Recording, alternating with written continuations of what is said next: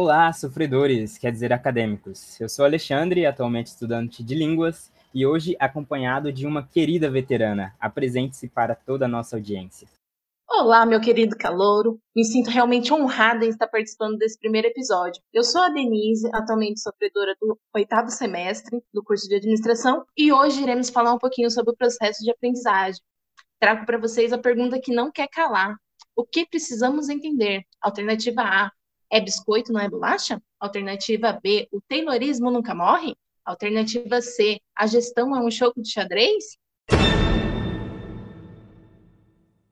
Então, eu vou introduzir para vocês algumas teorias que basearam o nosso roteiro e também o nosso episódio. A primeira delas é a teoria comportamental. Aqui vemos e entramos na nossa primeira teoria, onde o professor Rick Reis, do artigo Como Pessoas Aprendem, de tradução livre, da Stanford University explica o processo de aprendizagem e as estruturas que esse processo pode tomar para tornar o aprendizado mais propício. A gente vê com base no estudo do professor que o educador pode moldar situações que facilitem o aprendizado e que o comportamento do educador é também muito relevante, pois as ações deste que educam podem moldar e demonstrar os resultados, e esses resultados dos educadores são muito claros na cabeça dos alunos. Enquanto isso, temos uma outra teoria, a teoria do estímulo para a resposta, do professor, que eu, aliás, já peço perdão pela péssima pronúncia do nome dele, que é Fedirá Binti Nazir, afirma que, estimulando determinados comportamentos, aos poucos estes comportamentos passam a ser a resposta quando o indivíduo tiver, estiver de encontro com a mesma situação do estímulo. Então, aqui, junto com essas teorias apresentadas, a gente consegue linkar, principalmente com a teoria do estímulo para a resposta, o sistema de recompensa do cérebro. A conexão entre as duas teorias a gente consegue observar quando ambas tratam de movimentos externos à cabeça do aluno. A primeira teoria, falando sobre ações do professor que moldam a situação de ensino, e a segunda tratando de estímulos para reforçar atitudes em determinados momentos. Podemos observar, por exemplo, que ambas tratam de movimentos externos, ou seja, atitudes, ações, movimentos externos à cabeça do aluno. A primeira teoria falando sobre ações do professor que moldam as situações de ensino, e a segunda tratando de estímulos para reforçar as atitudes em determinados momentos. Complementando aí a ideia do colega, o psiquiatra americano William Glasser, ele aplicou uma teoria da escolha que diz que o professor ele é um guia para o aluno e não um chefe. E de acordo com essa mesma teoria, tem um método de aprendizagem que é através do grau que a pessoa aprende. E ele colocou esse método em uma pirâmide que eu vou estar falando para vocês agora. É 10% quando você está lendo, 20% quando você está escutando, 30% quando você está vendo, 50% quando você está vendo e ouvindo, 70% quando você está conversando ou debatendo, 80% quando você está fazendo e 90% quando você está ensinando. E pra, para ensinar, vamos dar uma ênfase aí para o pessoal participar da nossa monitoria da faculdade. Você vai estar enriquecendo seu conhecimento e ajudando os coleguinhas. E com essa teoria, só afirma que quanto mais você ensina, mais você aprende.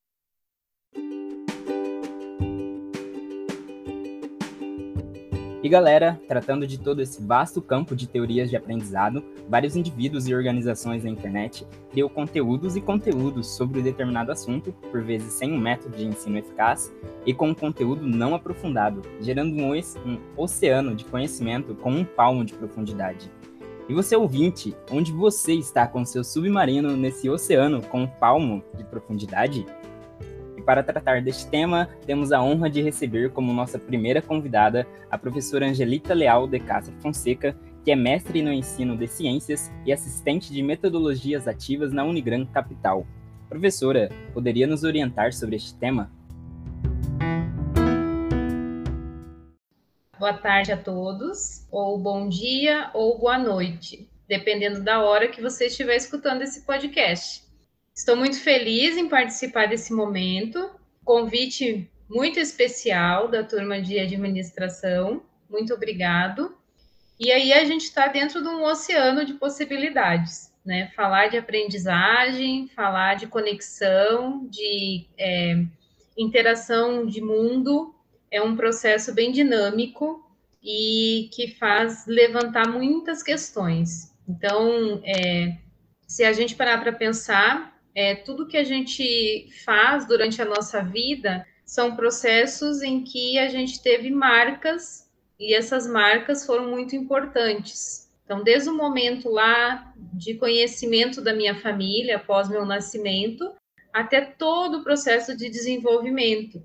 E aí, quando a gente para para falar de aprendizado, aprendizagem, aprender, conexão com o mundo, escola, é, universidades, enfim, todo o processo de aprendizagem, a gente tem que retomar um pouquinho dessas marcas, né? Então, quanto é importante esse processo é, de desenvolvimento é, das nossas estruturas, tanto conectivas como sentimentais também. Então, é, o, as metodologias ativas, as metodologias inovadoras, as metodologias engajadoras e todo o processo de aprendizagem mais contemporâneo é, nos traz é, muito dessa questão é, voltada à humanização dentro da educação.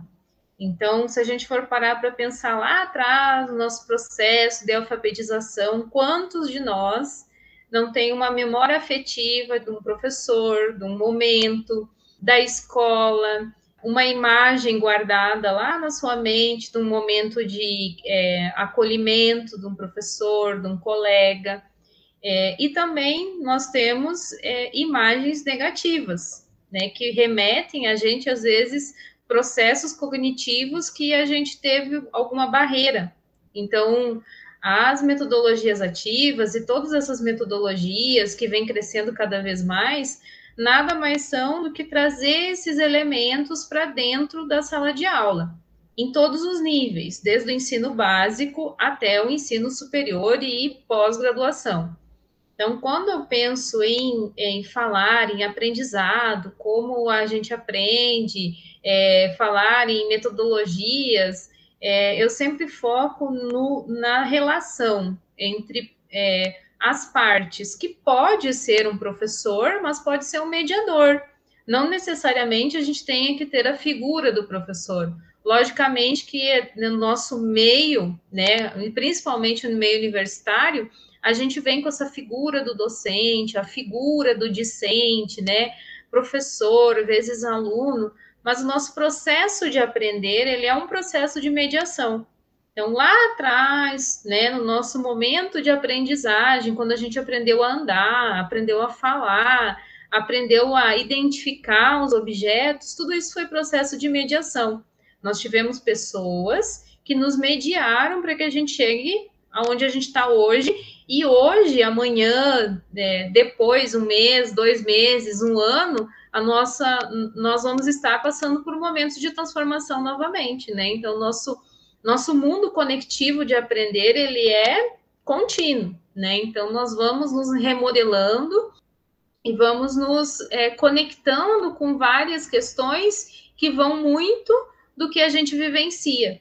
Então, o, trazendo um pouquinho também, a gente pode fazer um paralelo aí com a pandemia nós estávamos acostumados em ter aulas presenciais, nos deslocar para ir para as escolas, para as universidades, e de um dia para o outro a gente teve que obrigatoriamente se conectar a uma plataforma, que pode ser uma plataforma é, é, virtual, pode ser uma plataforma remota não imediata, mas enfim, nós tivemos que fazer um processo de reconstrução. E isso é um processo de aprendizagem, onde a gente é, tem que acabar nos desvinculando de todas as crenças que a gente tinha em relação ao que a gente já fazia e entrar num novo processo de aprendizado. Então, o primeiro momento da pandemia foi um momento crucial para que tanto o professor como o aluno e como também esses mediadores tivessem que se reinventar. E aí a gente para para pensar, é, nós estamos agora é, num, vivendo um, já um segundo momento de pandemia. E o que, que a gente fez? A gente conseguiu, né? Então a gente está vendo que é, quanto mais a gente estimula é, o processo de evolução e de mudança, mais a gente tem ganho. Então hoje a gente já tem um, um processo é, mais elaborado em relação às tecnologias, por exemplo, que a gente não tinha há pouco tempo atrás. As tecnologias elas estão aí desde 1970 e poucos, mas é, é, efetivamente a gente utilizar ela em prol do conhecimento, do aprendizado no sentido de ensino, é, nós tivemos que fazer com força agora, em 2020. E, logicamente, que algumas pessoas tiveram dificuldade, outras não, porque já estavam aí nesse meio.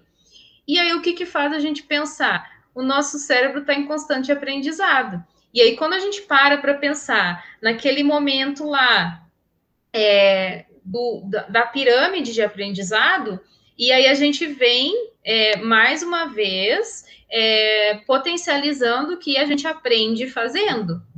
Então, muitas pessoas aprenderam a se conectar na marra, né? Então, muitas, é, muitos alunos, professores, mediadores, enfim, é, tiveram que do dia para a noite aprender a fazer uma videoconferência.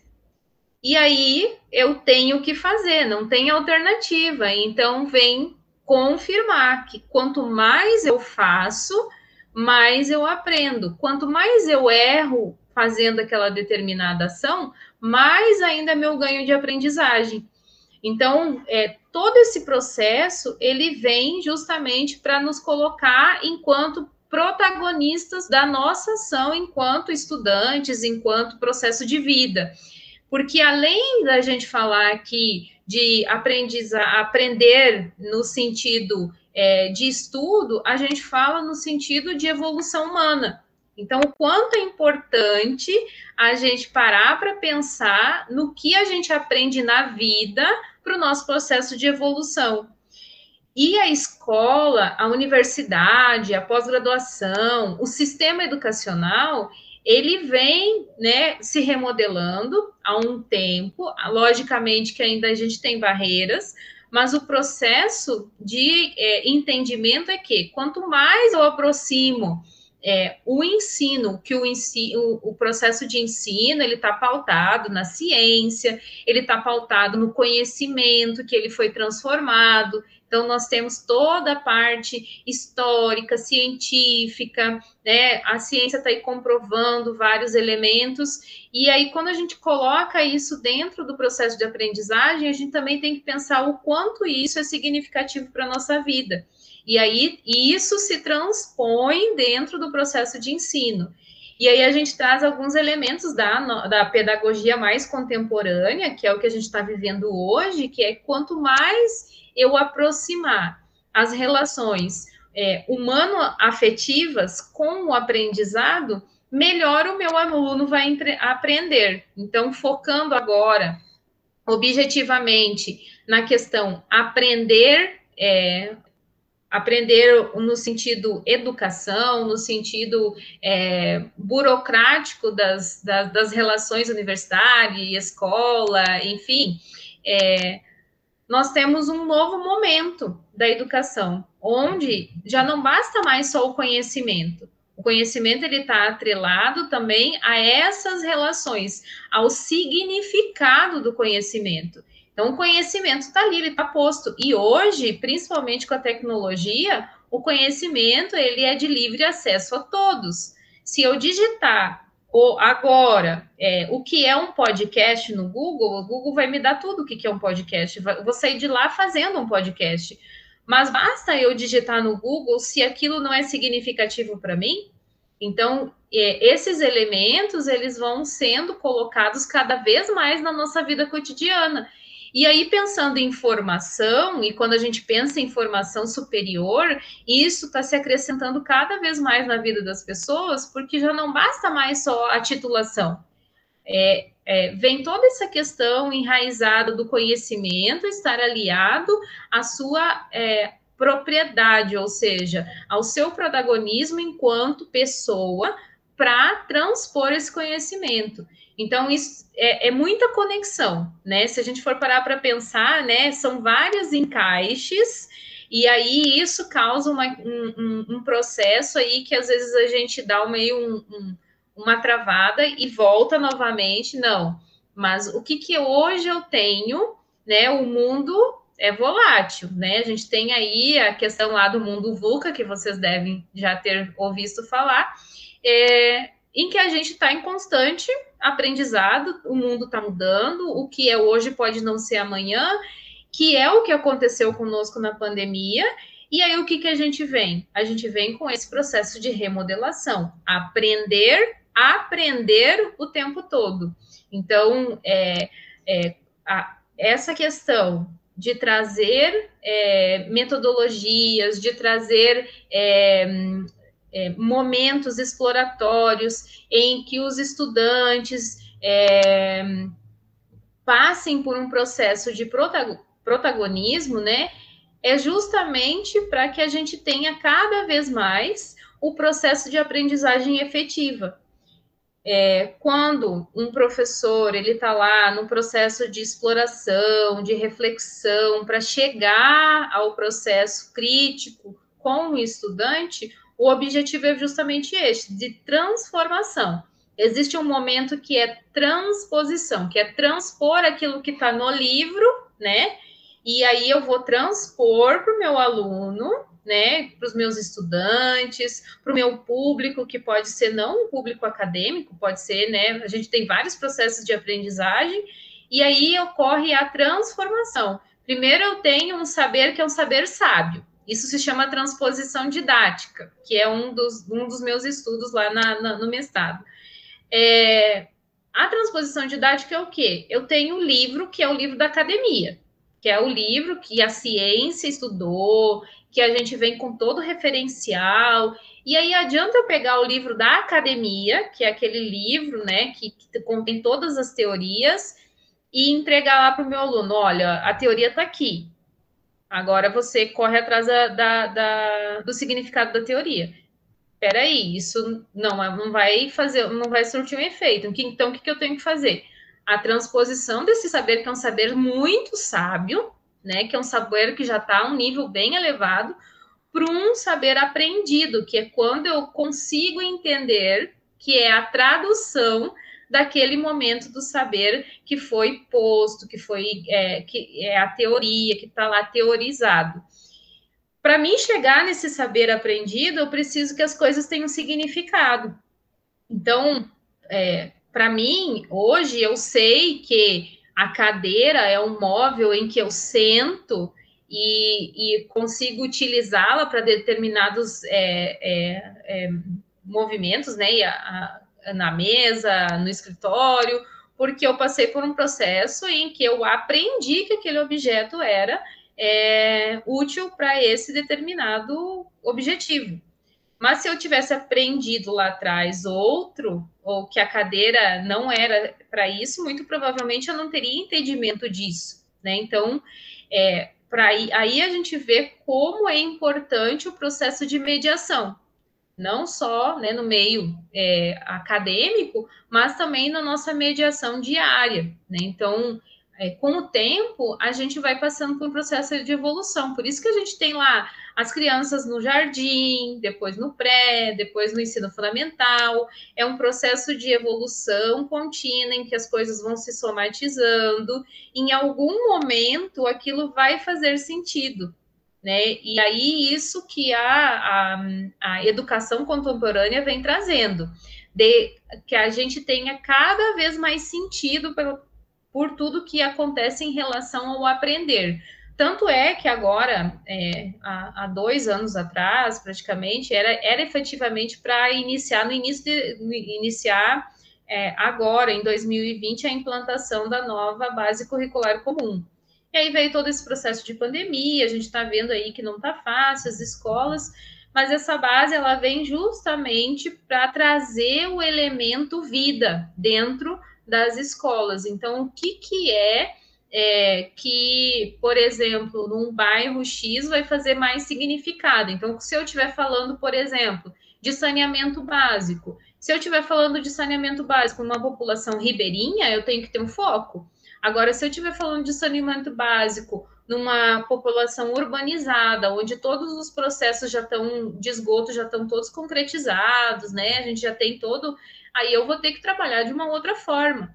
Então a base ela veio para unificar essas questões. Então, é, falar de regionalismo aqui no Mato Grosso do Sul, a gente tem várias questões que são regionais, que a gente não pode colocar a nível nacional. Né? Então, flora, fauna, é, culturas. Então, isso é muito importante também. É, e isso tudo está interligado ao aprendizado. Quando a gente traz um elemento é, das metodologias ativas para dentro de um determinado conhecimento, a gente faz justamente esse resgate. O que daquele conhecimento é tão importante e significativo para este momento de aprendizado?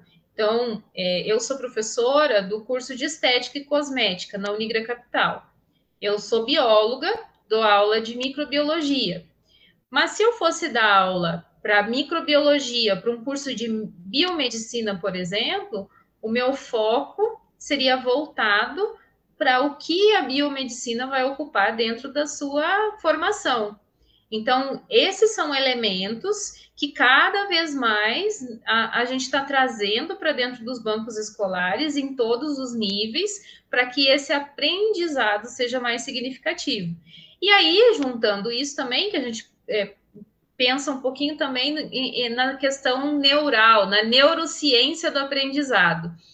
Pensando nisso também, o quanto é bom quando a gente se satisfaz com determinadas coisas. Então, é, o, o aprendizado, quando ele é prazeroso, ele tem muita mais significância quando eu sempre falo a palavra sofrível, quando ele é sofrível, eu fico com marcas daquele processo que não são marcas boas, são marcas negativas. E aí eu tendo a excluir determinados conhecimentos da minha vida. E isso acontece ao longo da nossa vida inteira. Quem nunca aqui é, teve problema com português, matemática, inglês, história, geografia, enfim. É, a gente tem aptidões, a gente tem encantamentos ao longo da nossa vida de estudante, aonde a gente vai seguindo por um, uma, um, um ramo em que a gente teve um, um encantamento melhor. Né? Então, vocês aí na administração, muito provavelmente para que vocês cheguem a, a, a, optar por fazer um curso de administração, em algum momento da vida de vocês, teve um mediador, que pode ter sido um professor, que encantou vocês em algum determinado momento. E aí esse processo, ele é o processo de significação, que é o processo onde a gente fala que, na verdade, o que a gente tem não são professores, são encantadores. Esse professor, ele pode te encantar é, positivamente ou ele pode te encantar negativamente. Então, quantos de nós aqui já não passamos por alguma situação com um, um mediador ou alguém que estava ensinando alguma coisa para gente em que é, aquilo não foi positivo e a gente não quis mais é, é, voltar aquele tema, voltar aquele assunto. É, um exemplo clássico que não está relacionado ao ensino superior, mas é, por exemplo, dirigir. Algumas pessoas é, no momento do, de aprender a dirigir, é, sofrem um, um, uma pressão negativa tão grande que isso se torna um bloqueio para o resto da vida. Então, a pessoa nunca mais vai conseguir dirigir um carro, vai ter pânico na hora de ter que dirigir sozinha, né? Na hora do, de estacionar, vai querer estacionar só na esquina, porque tem medo de colocar entre dois carros. então, é, é só um exemplo que a gente tem dentro de vários né, processos que são processos de aprendizado. É, e aí, isso é muito é, significativo, porque isso vai impactar em toda a nossa vida. Então, vocês muito provavelmente vão, vão ir para é, vertentes de empreender, é, de consultoria, enfim, né? Nem tenho propriedade para falar da administração de tantas coisas que vocês podem aí é, é usufruir, usufruir, dessa profissão. É, e alguns é, mestres, provavelmente, acenderam a chama de vocês, como, por exemplo, o título desse podcast né? Então, é, nós podemos ver o quanto é, um encantamento inicial deixa uma marca para o resto da vida. E essas marcas a gente leva, né, por muito tempo e até dependendo do tipo de marca que eu tenho, se ela for uma marca muito negativa, é, isso vai causar um bloqueio imenso na minha vida, né? Então, é, e isso está relacionado ao aprender é, educação ou aprender uni, campo universitário? Sim, totalmente relacionado. Porque quando eu não tenho significado para aquilo que eu estou fazendo, eu tendo a não querer fazer. Daí a gente tem todas as teorias lá das, de, de não querer fazer determinadas coisas. E aí a gente tem vários é, é, teóricos que falam é, sobre o novo aprender, sobre o aprender com significado. É, tem o um, David Ausubel, que foi um químico, que ele falava sobre aprendizagem significativa. Foi ele que criou os mapas mentais que a gente tem hoje, né, é, aplicativos para mapas mentais. Ele é, percebeu que fazendo resumos esquemáticos com mapas, os alunos deles aprendiam muito mais. Então ele fez toda uma teoria, é um teórico renomado, né? Nem vive mais entre nós. É, sobre a teoria do aprendizado. Então, o que, que ele do, do aprendizagem significativa? O que, que ele fala?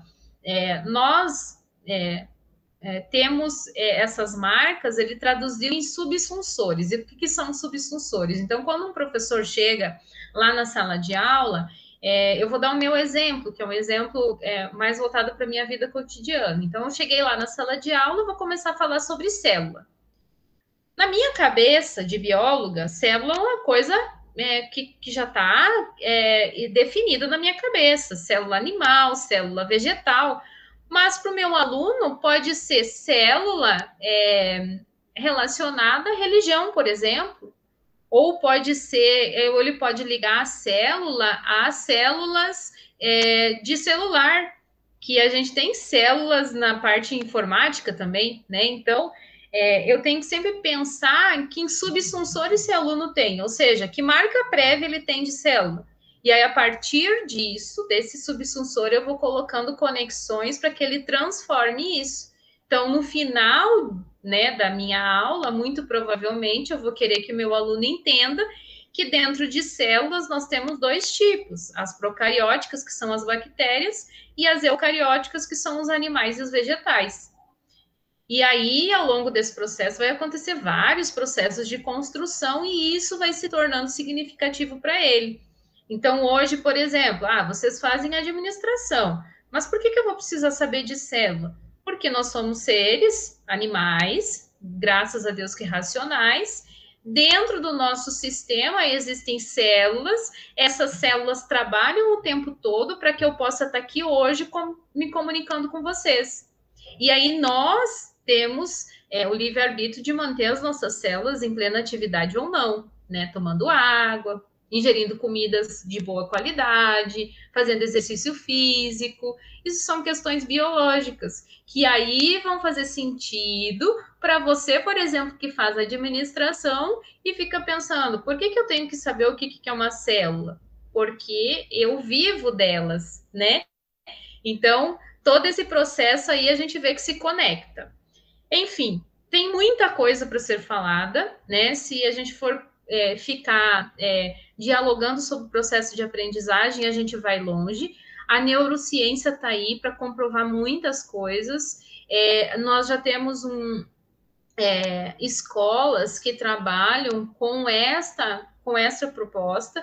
Uma das escolas que vocês já devem ter ouvido falar é a Escola da Ponte, né? Que de, em Portugal tem uma uma vasta experiência em, nesse processo de ensinar e aprender, então muitas coisas começaram por lá.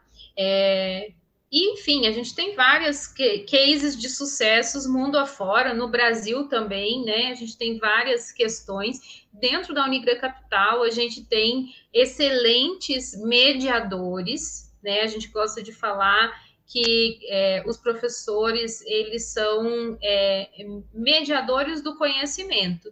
E aí pode ser que você que passou por um, um mediador você tem um encantamento por um conhecimento a mais, ou um encantamento. Às vezes, de repente, você não se encantou pelo aquele conhecimento relacionado à disciplina, mas você se encantou pela forma de como o professor apresentou para você, e isso vai ficar uma marca na sua vida.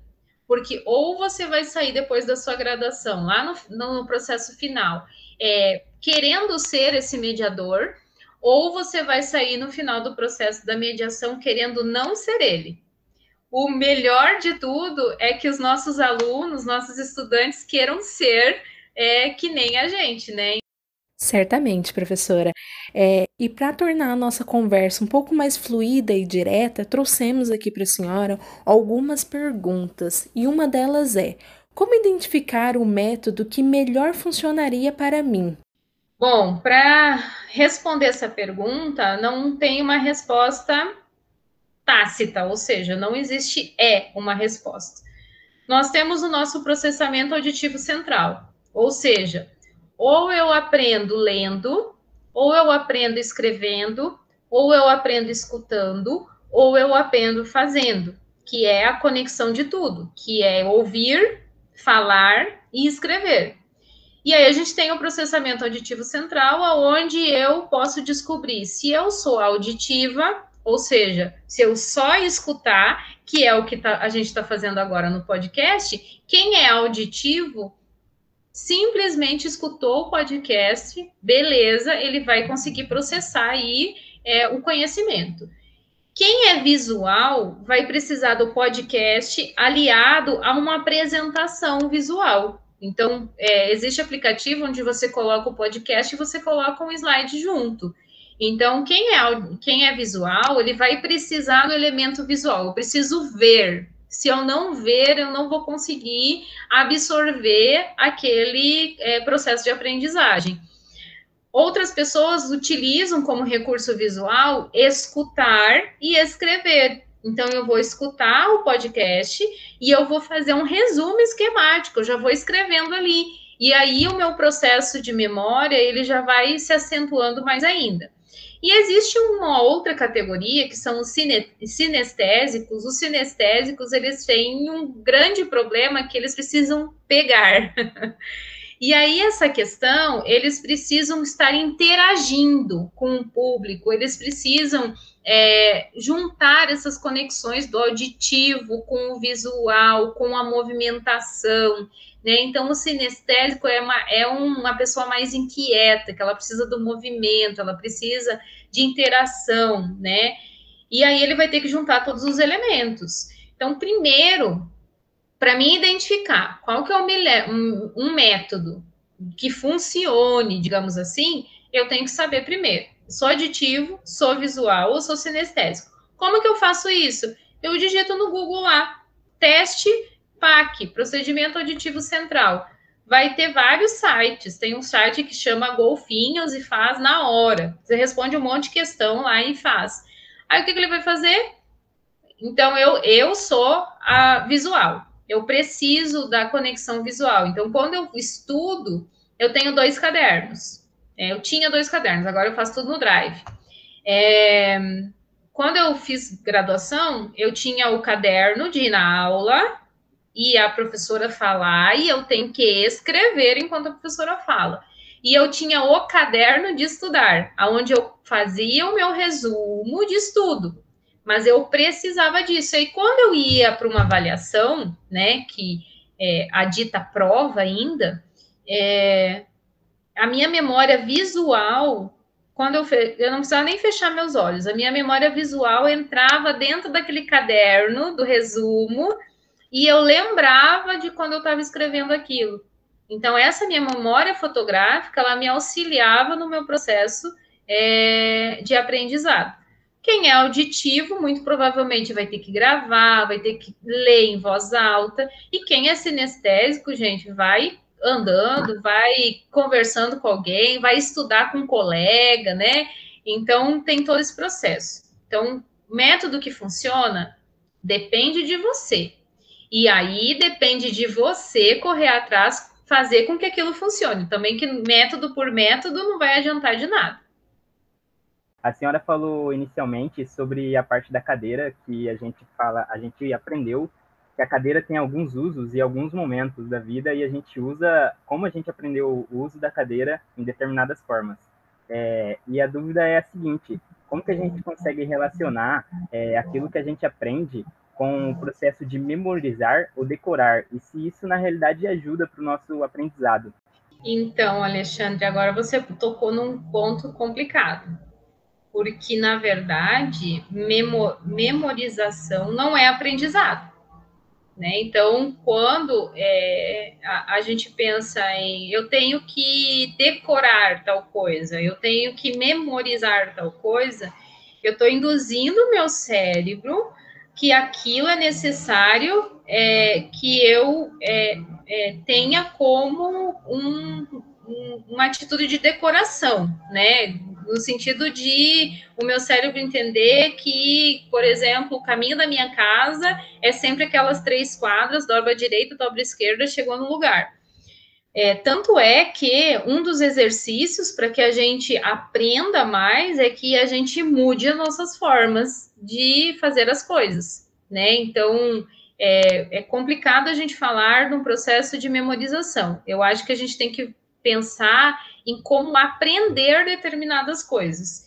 Então, por exemplo, na, voltando no, no, exemplo da cadeira, é, logicamente que eu tô lá pequenininha, bebezinha, e a minha mãe lá, é, Angelita, senta na cadeira. Aí eu vou lá, sento na cadeira.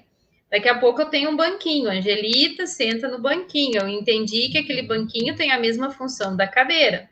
Angelita senta no sofá. Eu entendi que o sofá tem a mesma função da cadeira. E assim sucessivamente. Ao longo da nossa vida, a gente é treinado para que o nosso cérebro entenda que aqueles objetos têm a mesma função. Mas se a gente for lá agora elocubrar, fazer um processo de doideira, é, menino lobo, menino lobo lá, né? Uma, uma história clássica é, foi criado entre os lobos e aprendeu a se comportar como lobos, apesar de ser um animal racional, criado entre animais irracionais. O cérebro dele aprendeu que aqueles movimentos de comer, de andar em quatro patas, eram é, memorizações para é, a, a vida cotidiana dele.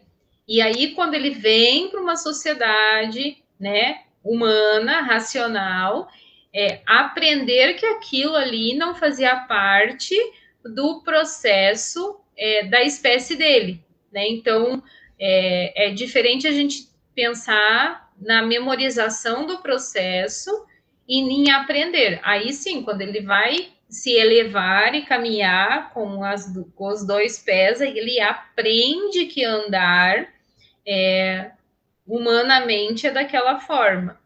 Né? Então, quando a gente fala nisso, o melhor de tudo é que a gente sempre se conecta, se conecte no sentido do processo.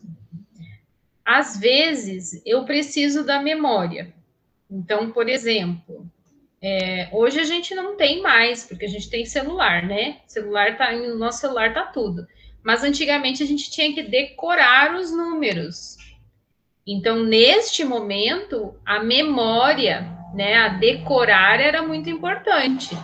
Agora, associar que aquele número é do Alexandre já é outra coisa, né? Então, decorei o número e associei que ele é do Alexandre. E aí vem a minha memória, a imagem do Alexandre, quem é o Alexandre, né? Então, tem toda uma questão é, ligada a esse processo de memorização é interessante isso porque a gente consegue ver um paralelo de quase como uma necessidade entre o objeto que se aprende e o objeto físico da, daquilo que se aprende, ou a teoria em si daquilo que se aprende, né?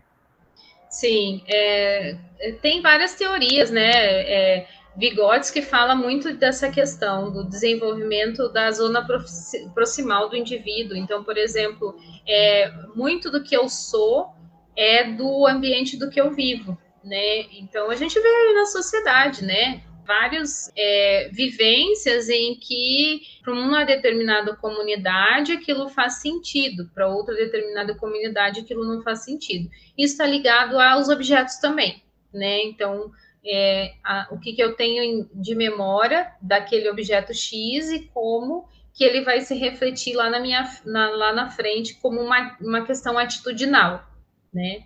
Então, esse é um processo bem importante também. Opa, você chegou até aqui e temos uma ótima notícia. O papo rendeu demais com a professora Angelita e por isso o restante fica para um próximo episódio.